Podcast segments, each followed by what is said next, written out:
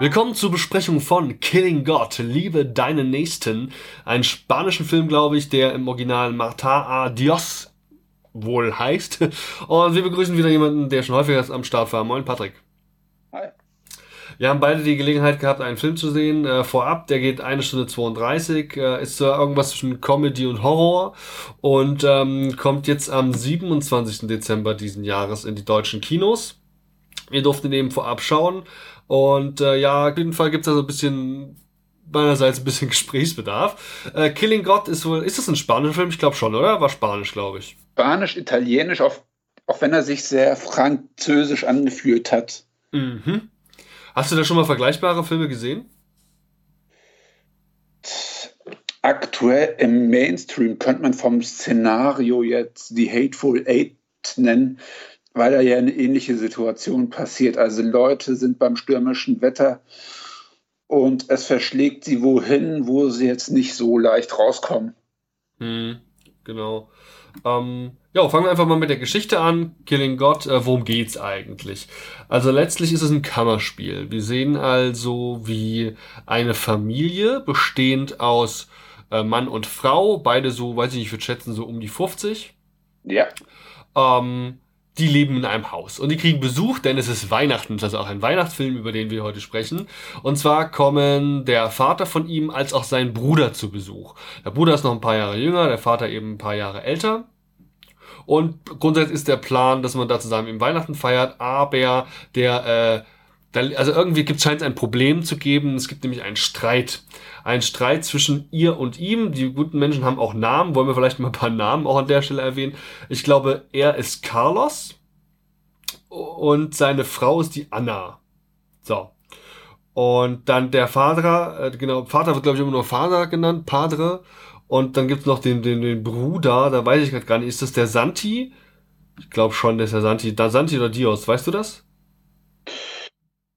Äh, ich bin gerade auf der Seite, aber ich habe hier auch keinen Namen, aber sagen wir es mal so, die alle haben so ihr Päckchen zu tragen, diese Familienmitglieder.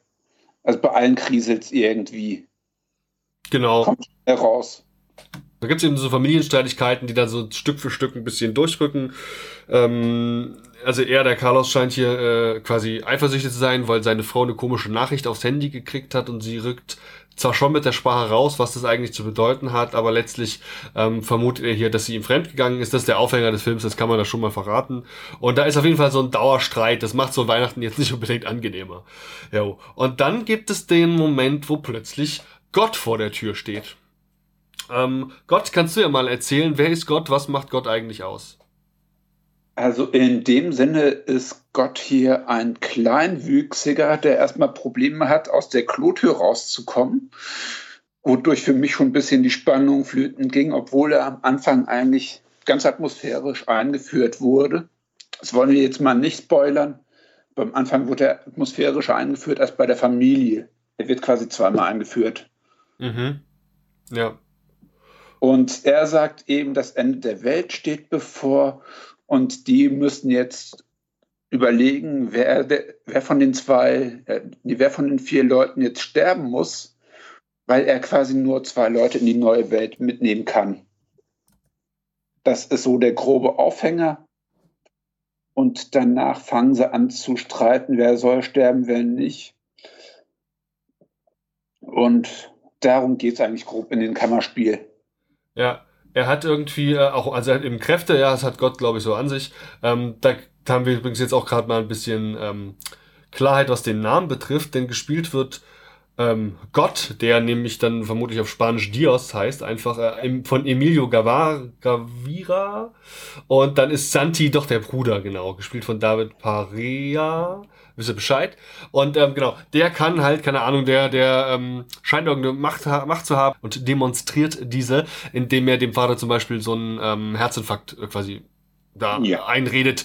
Und dann glauben sie ihm alle und zack ist äh, der Herzinfarkt wieder weg. So. Also er scheint schon irgendeine Form von Macht und Kraft zu haben, macht aber einen sehr skurrilen Eindruck, denn er ist eben Landstreicher, wahrscheinlich obdachlos, sieht eher aus wie ein Penner, muss man halt einfach schon mal sagen. Und da äh, ist es natürlich jetzt erstmal sehr unglaubwürdig, dass er jetzt gerade Gott sein soll. Aber gut, das haben sie dann zeitnah geklärt und müssen jetzt offensichtlich zwei Leute aus herauskristallisieren, die äh, ja noch weiter leben sollen. Ist eigentlich geklärt worden, warum Gott die Menschheit ausrotten will? Nicht wirklich. Das wird so in den Raum gestellt. Irgendwie mal wieder das Ende der Welt, wie es so oft der Fall ist. Aber man weiß auch nicht, wieso er gerade diese total zerstrittene Familie aussucht. Ja, das ist, glaube ich, auch erstmal alles, was wir jetzt zur Handlung selbst sagen wollen. Wir müssen nämlich an dem einen oder anderen Punkt sicherlich ein bisschen ins Detail gehen, soweit es überhaupt machbar ist. Ich würde euch jetzt mal da draußen warnen. Ähm, wobei, nee, wir machen erstmal ein ganz, ganz, ganz kurzes, spoilerfreies Fazit und im Anschluss gibt's dann nochmal den ausführlicheren bewertenden Teil, wo wir auch noch auf ein paar Inhalte eingehen wollen. Ja, du hast da gerne Vortritt. Ähm, du weißt ja, war zum einen dieses Thema äh, Punktevergabe zwischen 0 und 5 Punkten mhm. und dann vielleicht noch so ein paar Worte feuerfrei. Also ich würde dem Ganzen 2,5 Punkte geben. Er, er ist zwar gut, aber er hält durchgehend ein mittelmäßiges Level. Er weiß nicht, will er Horror sein, will er Komödie sein, will er Familiendrama sein. Er ist da wirklich durchgehend mittelmäßig, verschenkt viel Potenzial auf den Weg. Auch im Finale habe ich jetzt gedacht, okay, nett, aber ich habe das auch irgendwie kommen sehen. Mhm. Es ist kein schlechter Film, aber es ist in allen Punkten deutlich mehr Luft nach oben. Ja, das denke ich auch. Es ist also ein Film, bei dem mir nicht so ganz klar ist, was, welches Ziel hat der. Es ist definitiv ein Horror drin und ist aber auch nicht so viel, dass ich den jetzt als Horrorfilm wirklich eigentlich bezeichnen würde. Er hat ein bisschen Humor, aber auch jetzt nicht so mega viel die Dialoge, die, auch von denen dieser Film ja letztlich lebt, also die reden ja viel miteinander und da gibt's dann auch eigentlich, weiß ich nicht, also das sind vielleicht noch mit die Highlights des ganzen Films, aber selbst die äh, führen letztlich irgendwie zu nix. Ich habe ganz oft das Gefühl, als wäre das so, so ja und jetzt, was willst du mir jetzt mit diesem total tollen Dialog jetzt so sagen? Und ähm, genau, also insofern ist der Film äh, für mich eben auch maximal, also diese zweieinhalb Punkte, das würde ich äh, unter, unterschreiben, das sehe ich auch so. Ich komme auch bei zweieinhalb Punkten raus, habe eben häufig das Gefühl, dass ein Film, der vielleicht tolle Schauspieler hat, die gute Arbeit leisten, der sicherlich auch gute Dialoge hat und dem Grunde nachher auch relativ ähm, atmosphärisch geraten ist. Also dieses Haus, in dem das alles spielt und so, das ist schon, schon düster und irgendwie auch ganz interessant, so das mal zu sehen. Aber es gibt so viele Punkte an dem Film, wo ich mir denke, so, hä? Gibt's da jetzt noch mal eine Antwort drauf? Oder warum erzählt er mir das jetzt? Das hat doch überhaupt keinen Mehrwert für den Film. Das habe ich so oft. Insofern, ähm, ja, da kommen wir dann eben jetzt gleich auf den, im, äh, im Spoiler-Bereich drauf zu sprechen. Genau, das ist also jetzt hier der Moment, ab dem wir spoilern. Hier ist also auch ungefähr die äh, Kapitelmarke. So, ähm, ja, also ich weiß nicht, bei dem Film, ne, du hast ja auch gleich geschrieben, wir haben ja äh, so schon mal ein bisschen miteinander geschrieben, ja. dass du da auch das Gefühl hattest, der Film wüsste nicht so ganz, äh, was er eigentlich will. Ja. Ähm, vielleicht kannst du mal ein paar Beispiele nennen, was meinst du da insbesondere? Zum Beispiel am Anfang taucht Gott auf dem Klo auf und er hat dann schon allein Probleme, diese Klotür zu öffnen. Es ist jetzt auch nicht hilfreich, dass Gott kleinwüchsig ist und pennerhaft aussieht, was den jetzt auch wenig bedrohliches anhaften lässt. Und dann gibt es so diese Situation, ja, die müssen sich alle umbringen, aber die meiste Zeit sitzen sie da und trinken Wein. Ist eben wirklich so man könnte da echt schon ein Trinkspiel machen, wie oft die da sitzen und irgendwie Wein trinken und denen das irgendwie alles so dermaßen egal wirkt, dass dir das auch so ein Stück weit egal ist es gibt überhaupt keinen Zeitdruck, ne? Also Gott ist da und Gott sagt, so, ihr habt jetzt, sucht hier mal zwei aus. Und wir, wir hatten ja schon angeschnitten, wir wissen überhaupt nicht, warum er sich gerade diese Familie aussucht. Was macht gerade die denn jetzt so besonders? Dann sind das auch nicht unbedingt die hellsten Köpfe, die jetzt mit gerade dieses wahnsinnig viel dazu beitragen könnten, vielleicht Gott seinen Plan auszureden. Ganz im Gegenteil.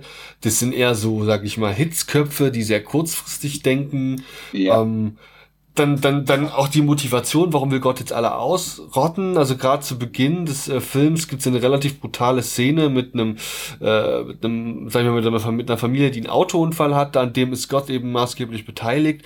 Und es wird einfach nur so gezeigt, okay, er ist anscheinend ist er brutal, er ist ein böser Gott oder so. Aber warum, wie und was und wo und irgendwie habe ich da nur mehr Fragen als Antworten. Aber auch in keinem Moment so, dass ich jetzt denke, okay, ich muss unbedingt einen zweiten Teil sehen, damit ja jetzt aber auf jeden Fall auch diese Fragen endlich beantwortet werden. Soweit ich das verstanden habe, ist die Welt ja jetzt dann auch nach dem Film am Arsch. Da wäre eine Fortsetzung schwer möglich. Vielleicht ein Prequel. Wie ist der gute Gott zum bösen Gott ja. geworden? und Punkt, den ich in der WhatsApp-Unterhaltung oder Facebook auch angeschnitten habe, wenn ein Film zu 90 Prozent aus Dialogen besteht, dann können die Dialoge auch geschliffener sein. Ich meine, Tarantino hätte da wirklich ein kleines, düsteres, brutales Kammerspiel gemacht. Hier ist es ein bisschen vor sich dahin gedümpelt. Ja, ich hatte die Dialoge ja positiv hervorgestellt. Ähm, das ist halt, ja, also wir haben halt jetzt die deutsche synchronisierte Fassung gesehen, weil wir hätten uns auch die spanische anschauen können, aber ich kann halt kein Spanisch. Vielleicht ist im Original noch mal ein bisschen was anderes. Ich habe immer das Problem bei so Übersetzung, Übersetzungen, insbesondere aber vor allem auch bei französischen Filmen, dass diese besonders schnell wirken und hektisch wirken. Also gerade Franzosen, das wirkt immer so, als hätten die irgendwie äh, keine Ahnung, einen riesen Adrenalinausschuss und müssten innerhalb kürzester Zeit möglichst viele Worte in kurze Sätze packen. So ein Stück weit ist es hier auch, wenn dann irgendwie jemand sich in Rage redet, weil ihn gerade irgendwas hier betrübt, zum Beispiel wenn der Carlos eben seiner Frau an den Kopf wirft, sie hätte ihn betrogen und wäre fremdgegangen, dann weiß ich nicht, also das wirkt teilweise sehr gehetzt. So, das kann aber eben auch an der Übersetzung selbst liegen. Das weiß ich jetzt nicht so genau.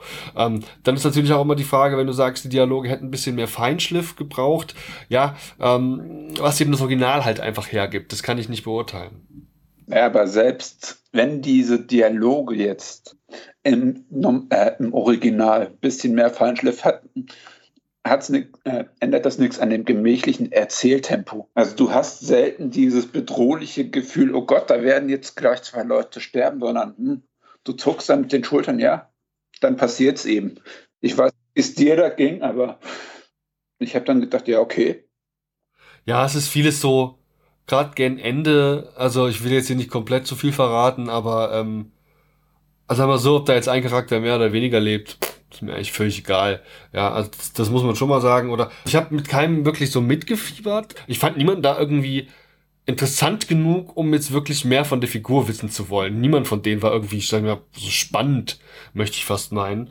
Ähm, dann, äh, ja, wie gesagt, das Ende selber kann man sicherlich auch drüber streiten, ob einem das gefällt. Ich wusste in vielen Fällen einfach nicht, okay, worauf läuft das Ganze jetzt hier hinaus und ich habe so ein bisschen das Gefühl, ich wiederhole mich jetzt hier, wenn ich über den Film spreche und dann, dass ich ihm quasi so viele offene Fragen und lose Enden vorwerfe. Gibt es denn aus deiner Sicht noch Punkte, die wir besprechen müssten? Ja, aber selbst wenn der Film mysteriös sein will, hat der für mich auch kein Mystery-Feeling ausgestrahlt. Das wird alles so in den Raum geschmissen. Und wenn das bisschen mysteriöser sein sollte, dann hätten sie vielleicht Gott ein bisschen mysteriöser darstellen können. Ja, auch die Wahl, ihn so zu präsentieren, eben als Landstreicher, das war, warum, warum? Also einfach warum so, weißt du? ja. Wäre nicht vieles andere die deutlich bessere Wahl gewesen. Welchen Mehrwert hat das jetzt, dass er ein kleinwüchsiger äh, Landstreicher ist? Welchen Mehrwert hat das? Keine Ahnung. Warum war das zum Beispiel keine Frau? Warum, ähm, ja, also, pff, so viele Sachen, die ich da einfach nicht, nicht so ganz, nicht so ganz, ganz, ganz klar finde. Viel eher, finde ich, hätte ich mich noch so ein bisschen, hätte ich mehr so Hintergründe zu den Figuren wären vielleicht noch gut gewesen, ja. Also wir hätten, keine Ahnung, einfach mal den kompletten Teil mit dem Gott und seiner Boshaftigkeit einfach mal aus dem Film gestrichen und viel eher ein Kammerspiel draus gemacht, in dem die Familie alte ähm, ja, äh, Wunden quasi äh, bespricht und da äh, wieder aufreißt, ähnlich wie wir das zuletzt zum Beispiel bei der Vornahme hatten. Ähm, das hätte ich mir sehr gut vorstellen können, weil natürlich schon interessant ist, warum sind äh, Carlos und seine Frau Anna seit Jahren verheiratet, aber gerade jetzt wirft er ihr Sachen vor, die noch in der äh, beim Junggesellenabschied passiert sind. Das sind also Sachen, wenn dich das wirklich belastet oder wenn das ein Thema für dich ist, warum äh, fragst du da nicht eher? Und das hätte mich dann eher noch ein bisschen mehr interessiert als als das, was dann da irgendwie noch zusätzlich oben drauf gesetzt worden ist. Vor allem, wieso lässt er sich dann 20 Jahre Zeit, um sie dann damit zu konfrontieren? Das wirkt jetzt auch nicht besonders diabolisch oder sonst was, sondern wie der ganze Film irgendwie gemächlich. Ja, genau. Das ist ja übrigens auch, wie gesagt, eigentlich ja theoretisch zumindest vom Setting in einem Weihnachtsfilm. Aber das, auch das bietet keinen Mehrwert. Also wir haben natürlich ein äh, ganz hübsch geschmücktes Haus so, aber das war's dann auch. Das hätte genauso gut auch im Hochsommer spielen können. Das hätte dem Film absolut keinen Abbruch getan oder ihn großartig einen anderen einen Drive verliehen. Gar nicht. Ich glaube, das war sogar Silvester, aber auch das hätte keine Rolle gespielt, weil außer dass es ab und zu erwähnt wurde, hat das irgendwie gar nichts zur Story beigetragen. Es war eben eine stürmische Nacht. Okay. Passiert, ne? genau. Alles klar. Da sind wir fertig, oder? Ja. Ladies and Gentlemen, dann danke ich euch auch schon mal fürs Hören des, äh, der ersten Besprechung heute. Die zweite Besprechung, die ich gleich im Anschluss ranschneiden werde, ist zu drei Gesichter. Da war unter anderem auch der Patrick mit am Start und wir haben uns den äh, ja, äh, pakistanischen Film Drei Gesichter angeschaut, haben da auch ein bisschen zu äh, was gesagt und äh, das könnt ihr jetzt hier gleich im Anschluss hören. Wie immer seid ihr eingeladen, auf Facebook, Twitter, Instagram oder eben beim YouTube-Upload Feedback zu hinterlassen. Ihr könnt auch gerne Mails schreiben, wie und wo, das findet ihr alles in den Show Notes. Da äh, kommt ihr auf jeden Fall an uns ran und ihr seid eben auch herzlich eingeladen, hier bei einer Filmbesprechung mal teilzunehmen. Meldet euch einfach und ich sorge dafür, dass ihr vorab Filme sehen könnt, sei es im Kino oder eben auch zu Hause. Und dann können wir die besprechen. Vielen Dank für eure Aufmerksamkeit. Bis zum nächsten Mal. Ciao. Hallo und herzlich willkommen hier zu Nigelnagelneuesten Filmbesprechung beim Telestammtisch. Wir reden heute über einen Film, der ist irgendwie Kunst, glaube ich. Ich weiß nicht genau, ob ich ihn verstanden habe, aber zumindest fand ich ihn äußerst faszinierend.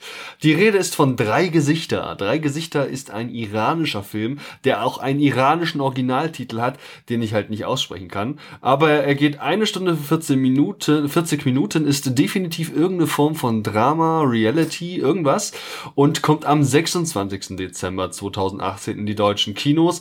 also ich würde vermuten, dass er eher einen kleinen Kinostart kriegt und wir werden mal sehen, welchen Gesamtimpact er hat.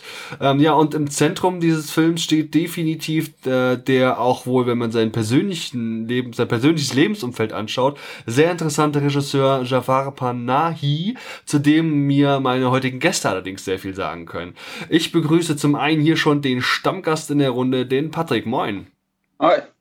Und Nummer zwei hier äh, bei unserer heutigen Besprechung zum Film ist jemand, der jetzt wohl regelmäßiger für uns auch mal in Kinovorstellungen gehen wird oder sich Filme anschauen wird. Und ähm, allein unser Vorabgespräch zu dem Film war dermaßen informativ, dass ich ihn jetzt unbedingt mit in die Crew reinholen musste. Moin Christopher. Hallo, danke, dass ich dabei sein darf. Ähm, du hast mir nämlich auch ein Video geschickt zu Jafar Panahi. Das ist nämlich ja. ein Charakter, also ein, ein, ein, ein echter Mann. Er lebt wirklich und er lebt im Iran und hat eine ganz interessante Geschichte, ne? Oh ja, es ist, äh, also er hat sich sehr regierungskritisch geäußert, weil äh, im Iran herrscht eben auch sehr häufige Zensur von Kunst, weil sie halt als atheistisch verschrien wird dort. Und ähm, die iranische Regierung hat ihm daraufhin erstens Berufsverbot erteilt und zweitens Hausarrest. Er darf sein Haus nicht verlassen und er darf eigentlich auch keine Filme drehen. Er tut es aber trotzdem auf eigene Gefahr mit ganz einfachsten Mitteln, Handkameras, Handykameras, so wie jetzt auch äh, bei drei Gesichter. Man das sieht an der Kameraführung, dass er da halt äh, keine größeren Filmkameras oder äh, Verfügung hatte oder eben auch keine aufwendigeren Perspektiven einnehmen konnte.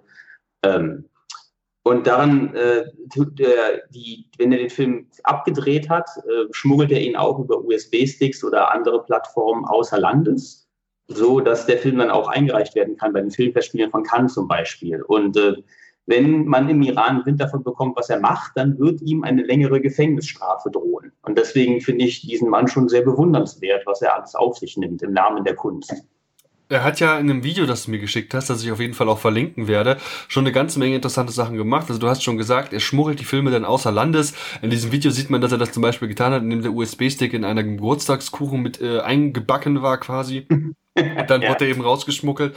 Das ist schon cool. Oder er hat wohl auch einen, einen Film gedreht. Also ähm, generell scheint die iranische Filmwelt ähm, eine sehr bewegte und auch interessante Geschichte zu haben mit äh, ja eben auch einfach äh, sehr aufstrebender und modernster Kunst. Also es scheint wirklich mal ein, eine Hochburg der äh, Filmkunst gewesen zu sein. Ähm, eben jetzt aktuell ist da ein riesen Riegel davor geschoben worden. Und er hat zum Beispiel wohl einen Film gemacht, wo du quasi die ganze Zeit nur ein kleines Mädchen siehst, das wohl auf dem Heimweg ist oder so. Groß, also auch nicht großartig kommentiert. Ähm, sie hat, glaube ich, einen gebrochenen Arm oder zumindest so eine Schiene und sie hat ihren Schulrucksack auf und fährt halt eben so rum. Und so ungefähr ab der Hälfte des Films sagt die Schauspielerin, die dieses äh, Kind spielt, sie hätte jetzt keinen Bock mehr. Wir sehen ein, zwei Szenen, wie sie sich mit irgendwem unterhält, warum sie keinen Bock mehr hat.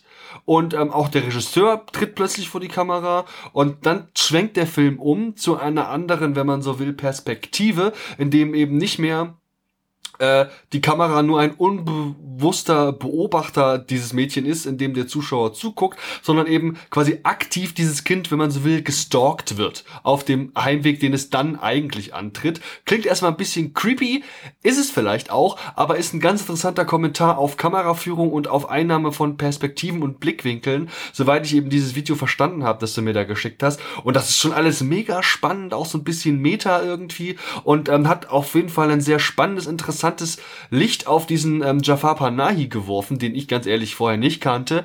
Aber auf jeden Fall äh, hat, hat, hast du da ein gewisses Interesse bei mir geweckt. Ähm, kanntest du den vorher schon oder war das jetzt im Rahmen deiner Recherche nur so, dass du das rausgekriegt hast? Äh, also das Video, das ich dir geschickt habe, ist ja Teil dieser äh, Review-Reihe Browse Held High und diesen Reviewer Kyle Kelgren, den äh, verfolge ich schon seit langem. Und als ich dann, als du mir dann äh, den Film geschickt hast, habe ich ja gesehen, ah, der ist von Jafar Panahi. Und dann fiel mir ein, es gab doch mal bei Browse Held High eine Episode über den. Und daraufhin habe ich die wieder rausgekramt und mir nochmal angesehen und dir die auch geschickt. Aber mit seinen Werken an sich war ich jetzt nicht so vertraut. Ich kannte Taxi Teheran vorher und das war es im Großen und Ganzen. Aber ja, auch mich hat am meisten fasziniert die, die, der Film mit dem Mädchen, den ich jetzt auch mal sehen will in voller Länge. Weil was er ja da macht, ist einfach, er bricht den Spielfilm, durchbricht die vierte Wand und wechselt von Spielfilm zur Dokumentation. Also, dass es wirklich eigentlich um die Geschichte geht, wie du schon sagtest, dass dieses Mädchen nach Hause gehen wollte, dann hat es keinen Bock mehr im Film mitzuspielen, dann geht es auf einmal darum, warum dieses Mädchen keinen Bock mehr hat, im Film mitzuspielen. Und dass er da einfach so äh, quasi improvisiert und einfach sagt, ja gut, dann geht es jetzt halt darum, wir brechen deswegen nicht die ganze Produktion ab. Das ist schon beispiellos irgendwo. Und vor allem würde mich mal interessieren, ob das nicht alles doch geskriptet war oder ob das abgesprochen oder, oder, oder eben einfach so ist, wie es darstellt. Ich kann mir schon vorstellen, dass das geskriptet ist insgesamt, aber eben nicht so wirkt. Ja, das kann sein, ja. Das, das wäre natürlich doppelt clever. Ja. So smart. Ja es gibt ja auch das Gerücht, dass er jetzt nicht so umstritten ist und dass viele der Strafen, die er da aufgebrummt hat, irgendwie doch erloschen sind. Aber er versucht diesen Mythos, der um ihn gebildet wurde, dann doch aufrecht zu erhalten. Und gerade das hat mich auch dann neugierig gemacht. Ich hatte den Regisseur davor noch gar nicht auf den Schirm. Also ich bin mal für meine Verhältnisse relativ unvorbereitet reingegangen und wusste nicht, was da auf mich zukommt. Also ich war da auch erstmal, okay, was habe ich da jetzt gesehen? Ja, also vielleicht sollten wir einfach auch mal erzählen, worum es geht. Christopher, du hattest angeboten, du möchtest mal versuchen, die Handlung zusammenzufassen. Ja, ähm, auch in diesem Film ist Jafar Panahi sehr meta, im Sinne von, er spielt dort mit, sich selbst, und es spielt dort eine Schauspielerin mit, auch sie selbst. Äh, Jafari heißt sie mit Nachnamen. Genau. Genau, ich den Vornamen gerade nicht, die äh, wohl auch sehr, sehr bekannt ist im iranischen Raum. Und diese Schauspielerin bekommt ein Handyvideo geschickt von einem jungen Mädchen aus der Provinz, die so gerne nach Teheran ziehen wollte, um dort äh, Schauspiel zu studieren. Ihre Familie war aber dagegen, weil sie sehr traditionell ist und wollte, dass sie halt heiratet und den traditionellen Weg einschlägt. Und sie war, äh, ihr Herz war so sehr gebrochen dadurch, dass sie halt äh, in diesem Video, das sie ihr schickt, Selbstmord begeht. Sie erhängt sich in einer Höhle. Und diese Schauspielerin ist sowas von geschockt, dass sie dem auf den Grund gehen möchte. Und sie begibt sich zusammen mit Jafar Panahi in, dort in diese Provinz, um herauszufinden, hat sie sich wirklich umgebracht? Ist das überhaupt echt? Und äh, wenn, kann ich ihre Familie finden? Und sie möchte einfach nur wissen, was da passiert ist. Und dann begeben sich die beiden halt dorthin. Und ähm, das ist dann auch der Plot größtenteils, ihre Ankunft dort und was sie dann halt vorfinden. Mhm. Und man muss dazu auch sagen, dass der Hauptcharakter, also der Jafar Panahi, ist eher ein sehr passiver Charakter, der auch teilweise minutenlang im Auto sitzt, während sich die eigentliche Handlung abseits abspielt. Deswegen ja. musste man den erstmal irgendwie einführen, damit man als Nichtkenner da irgendwie was äh, Greifbares hat. Das Spannende ist ja, dass er beim Festival von Cannes als der Gewinner in der Kategorie Bestes Screenplay ist. Das finde ich halt spannend. Also das, dadurch, dass es ja so ein bisschen dokumentarischen Charakter ja wieder hat. Also man verfolgt ja eben die beiden, die quasi auf, die Suche, auf der Suche nach diesem Mädchen sind. Und es, könnte mir schon vorstellen, dass viel Improvisation dabei gewesen ist. Das, das finde ich einfach spannend, wie dann da so ein, dass das da für die, fürs beste Drehbuch da äh, eine Auszeichnung kriegt. Ähm, ich weiß nicht, finde ich ein bisschen übertrieben, kann ich gar nicht so einordnen. Wir haben natürlich auch, das ist, denke ich, so mit das, finde ich für mich persönlich das Wichtigste ja noch an diesem ganzen Film. Es geht ja aus meiner persönlichen Sicht gar nicht so sehr um die beiden. Es geht auch eigentlich gar nicht so sehr um dieses Mädchen. Es geht eigentlich um diesen Landstrich im Iran, vermute ich, in dem die da die ganze Zeit unterwegs sind. Denn die treffen da auf jede Menge verschiedene Menschen, die man auch im Trailer sieht. Da gibt es zum Beispiel den älteren Herren, der den beiden irgend so eine Hubtechnik erklärt, äh, warum man wann wie hupen müsse. Dann gibt es zum Beispiel eine ältere Dame, die schon mal ihr Grab warm liegt, um zu gucken, ob sie da reinpasst. Ähm, dann gibt es auch jemanden auch im Trailer, einen Typen, der ein sehr absurdes Geschenk ähm, der, der, der, der Frau macht, der Schauspielerin und viele, viele weitere Sachen. Oh, ja. Es werden viele Sachen übers Frauenbild angedeutet oder über innerfamiliäre Konstellationen, wie sie da wohl antreffen oder auch vorfallen können. Und das war ja das aus meiner Sicht eigentliche Highlight und das vielleicht sogar spannendste an diesem ganzen Film. Ähm, seht ihr das auch so? Waren das so die Sachen, die euch am besten am ehesten aufgefallen sind oder waren es vielleicht nochmal andere Sachen? Doch, kann man so wiedergeben. Und auch dieser Konflikt mit ihm als Regisseur, der wird ja auch manchmal wieder aufgegriffen. Er war nicht schuld, als dann die Filmbranche quasi da gestürzt wurde und diese Schauspielerin war ja auch nicht ganz so wie kann man es sagen? Naja, sie hat auch ihr Los zu tragen und sie ist quasi auf ihn angewiesen, dass sie ihn äh, dass er sie kutschiert. Ja, also ich habe mich ja, wenn man sein Gesamtwerk betrachtet, wie sehr die Frauen dort unter dem Patriarchat zu leiden haben. Das ist, äh, glaube ich, in den, in meisten seiner Filme ein zentrales Thema. Hier auch. Und abgesehen davon natürlich der, der der, der Kontrast, der da einfach entsteht. Die beiden leben halt in Teheran, also Jafar Panahi und diese Schauspielerin, und die kommen dahin und stoßen erstmal auf so massive Unterschiede. Obwohl, obwohl es ja eigentlich alles Landsleute sind. Aber äh, er versteht teilweise oft auch nicht, was da gesagt wird. Die Schauspielerin muss für ihn übersetzen. Und die, die äh, ja, einfach die, die, die, die, die einerseits manchmal sind die Leute gastfreundlich, andererseits äh, kann das dann auch sofort wieder umschlagen. Da ist ja diese Stelle, wenn sie dann im Dorf ankommen und er, äh, die Leute bejubeln sie wie verrückt und freundlich, dass sie da sind und dann erkundigen sich nach dem Mädchen und einer sagt, oh, ihr interessiert euch nur für dieses Mädchen, ich dachte, ihr wollt uns in irgendeiner Weise helfen und sofort gehen wieder alle.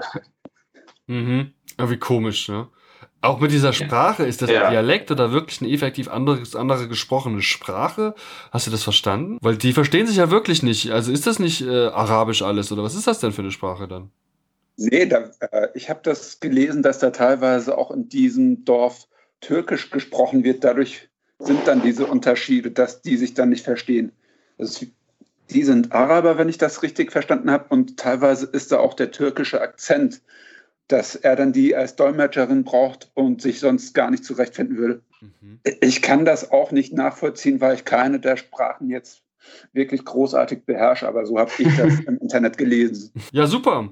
Ähm, was man, finde ich, bei dem Film auch nochmal erwähnen kann, ist ja immer dieses, ist, finde ich auch schlichtweg auch äh, Kamera insofern, weil ähm, wenn man halt weiß, dass für den Panahi ähm, Kamera eine wichtige Rolle spielt, dann finde ich, fällt auf, wie dieser Film obwohl er so wirkt, wie als hätte jemand jetzt, keine Ahnung, auch alles mit einer Handykamera gefilmt oder so. Man sieht ja nie einen Kameramann.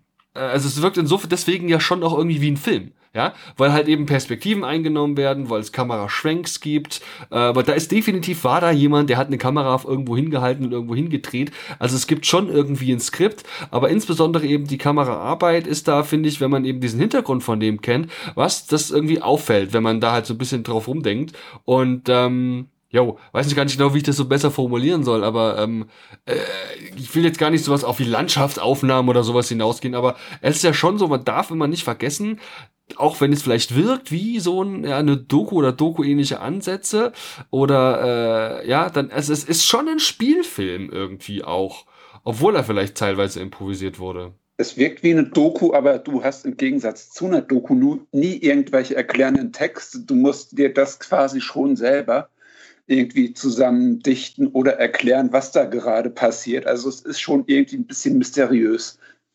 Ja, die interessantesten Kameraeinstellungen für mich waren jedes Mal die, wenn man das Gefühl hatte, Panahi ist jetzt der Kameramann. Ja. Weil man hatte ja oft diese Momente, wo er mit der Schauspielerin spricht im Auto, die steigt aus dem Auto aus und wandert ein bisschen in der Gegend rum, um sich zu sammeln oder telefoniert. Und dann hat man das Gefühl die ganze Zeit, man hat seinen Blickwinkel. Mhm. Ja, das stimmt wohl. Auch ich weiß es nicht. Er hat ja, ja, währenddessen telefoniert auch irgendwie. Ist auch ganz spannend, wie er mit seiner Mutter da telefoniert. Ähm, aber ja, das stimmt ja. schon. Das ist eine, eine von vielen Sachen, die einfach auffällt, wenn man da so ein bisschen drüber nachdenkt, das bewusst versucht mal wahrzunehmen. Hat einfach auch mit der Farbwahl, da ist ja jetzt kein Filter drauf, da ist jetzt keine, ähm, ich finde so, also er hat einfach nicht diese, er hat einfach nicht so eine, so eine, sag ich mal, Perspektivwahl, wie man sie jetzt in einem Actionfilm hätte, ja, mit schnellen Schnitten oder sowas. Das ist ja hier bei weitem nicht der Fall, darum geht's ja auch nicht. Äh, er hat schon viele, viele ruhige Momente, wo Sachen äh, vielleicht eher so zwischen den Zeilen passieren oder man eher Mimik und Gestik wahrnehmen soll oder man einfach nur mal eine Momentaufnahme so ein bisschen verspüren soll, ja, wenn da eben paar die älteren Herren des Dorfs alle in der Reihe sitzen und äh, wollen da reden. Das ist schon irgendwie ganz, ganz cool. Ich könnte mir vorstellen, also ich gehe davon aus, dass das auch wirklich die Menschen sind, die dort in dieser Region wohnen. Denn gerade wenn es darum geht, dass die dann doch mal ein paar Zeilen sagen sollen, wirkt es teilweise eben auch ein bisschen, ja, sag mal, also nicht wie, nicht wie abgelesen, aber es wirkt so ein bisschen gestockt. Ich weiß nicht, ob die wirklich so reden oder ob das einfach Laienschauspieler sind, die da jetzt hier äh, quasi vor die Kamera geholt wurden. Ähm, denn es wirkt halt, wie gesagt, so ein bisschen auswendig gelernt. Auch wenn das, wenn wir da den kompletten Film, muss man ja mal sagen, ähm, ja auch in der Originalsprache gesehen mit deutschem Untertitel. Das ist natürlich dann auch ein bisschen schwierig, das so im Detail zu beurteilen. Aber gerade insbesondere die, zum Beispiel diese ältere Frau, die da in ihrem Grab liegt und das schon mal warm liegt und antestet, das wirkt so wie, ich habe diesen Text gelesen und trage ihn jetzt eins zu eins so vor. So wirkt es ein bisschen. ähm, das ist auch okay. Also ist ja auch in Ordnung, weil darauf der Fokus vielleicht nicht unbedingt liegt. Aber das ist mir auf jeden Fall aufgefallen. Mir ist das bei diesem Hubkonzert so aufgefallen. hat auf mich so gescriptet auch gewirkt. Okay. ich finde aber nicht, dass es dabei irgendwie unauthentisch wirkte. Ich meine, gerade die Stelle, mit dem, äh, als er ihm erklärt habe, dass man hupen sollte, wenn man den Berg hochfährt oder auch später, wenn die, die Schauspielerin sich wenn, äh, mit diesem einen Mann unterhält, der ausgiebig über die Beschneidung seines Sohnes spricht. Da sind schon hier und da charmante Momente, auch witzige Momente, die, die so die den Kulturclash erläutern und die auch auf humorvoller Ebene für mich schon irgendwo funktioniert haben. Ja, aber vielleicht äh, kommt dieses gestellt nicht daher, sobald irgendwo eine Kamera aufgestellt ist, verhalten sich die Menschen auch irgendwie anders. Ja. Also ich, ich schiebe das jetzt mal darauf. Also dass die realisieren, oder mit Kamera und schon verhalten sie sich ein ganzes Stück anders, als wenn die Kamera nicht da wäre. Alles klar, prima. Dann ähm, wollen wir vielleicht auch nicht das Ganze zu lang werden lassen, denn ich denke, das ist ein Film, den man auf jeden Fall auch für sich entdecken muss. Kommen wir doch mal zu unseren jeweiligen Fazits. Wie immer ist es so, dass wir Punkte vergeben zwischen 0 und 5. Punkten 0 wäre die absolute Katastrophe und 5 das äh, ziemlich krasse Meisterwerk. Ihr habt jetzt die Gelegenheit, da ein kurzes Fazit zu ziehen und da vielleicht auch eine Empfehlung abzugeben, für wen der Film denn geeignet sein könnte. Ich würde mich da einfach mal ganz dreist vordrängeln, damit ähm, das Ganze vielleicht auch so eine Richtung auch gibt, in die man da vielleicht einsteigen kann. Ähm, ich fand den Film grundsätzlich gut, aber anstrengend. Das ist kein Film, den man mal eben wegguckt. Gerade auch dieses Ding mit dieser Sprachbarriere, wo du halt die ganze Zeit dann diese deutschen Untertitel mitlesen musst. Ich weiß nicht, ob der jetzt wirklich Synchro erhalten kann. Das weiß ich nicht, denn letztlich sind dann schon die Dialoge auch recht wichtig. Man muss da irgendwie auch mitkriegen, worum es geht. Das gibt dem Film auf jeden Fall deutlich mehr Tiefe. Ähm, aber wie gesagt, ist ein anstrengender Film und das ist auf jeden Fall auch ein Film, den man ähm, ganz ehrlich, den muss man nicht gesehen haben, aber wer so ein bisschen an Filmtheorie und an Kameraführung interessiert ist, wer sich auch ein Stück weit für iranisches Kino oder iranisches Filmemachen interessiert, der sollte da unbedingt mal reinschauen. Ähm, denn da habt ihr den Film wahrscheinlich aber auch schon auf dem Schirm gehabt. Ich kann den Film leider nicht uneingeschränkt empfehlen. Es ist auch nichts zum Nebenbei weggucken. Es ist nichts, äh, es ist keine seichte Unterhaltung.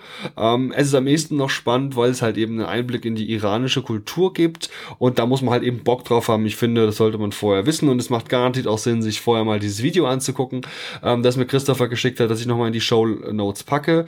Und ich kann letztlich deswegen, weil ich halt diese ganzen Hintergrundinfos jetzt auch hatte, ähm, dem Film sehr gut gemeinte drei von fünf Punkten geben. Hätte ich diese Infos nicht gehabt, wäre das äh, Fazit deutlich negativer ausgefallen, weil es einfach ein Film ist, über den man ja letztlich einfach nicht so wahnsinnig viel sagen kann, ähm, ohne also man kann wirklich nicht so wahnsinnig viel zu sagen. Eigentlich ist der Hintergrund des Films und zum Regisseur noch ein ganzes Stück spannender als jetzt dieses filmische Werk selbst. Christopher, wie sieht's aus mit deinem Fazit?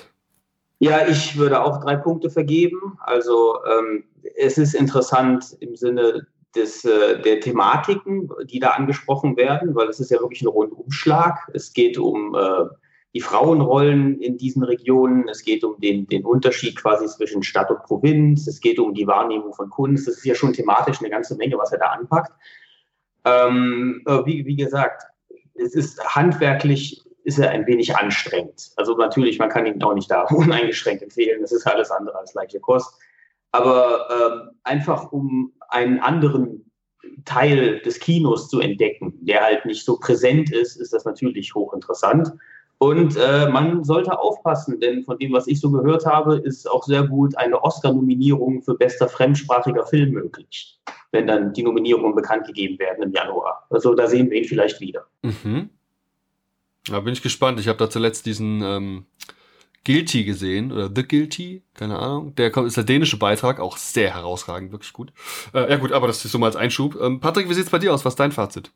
Von der Wertung her ist es genau bei mir dasselbe. Ich würde sagen, am besten über den Regisseur informieren und man muss wirklich drauf Bock haben. Und, aber wenn einen das Thema interessiert, kann man sich wirklich drauf einlassen und kann dann auch in eine andere Welt quasi eintauchen hat dann ein interessantes Stück Film.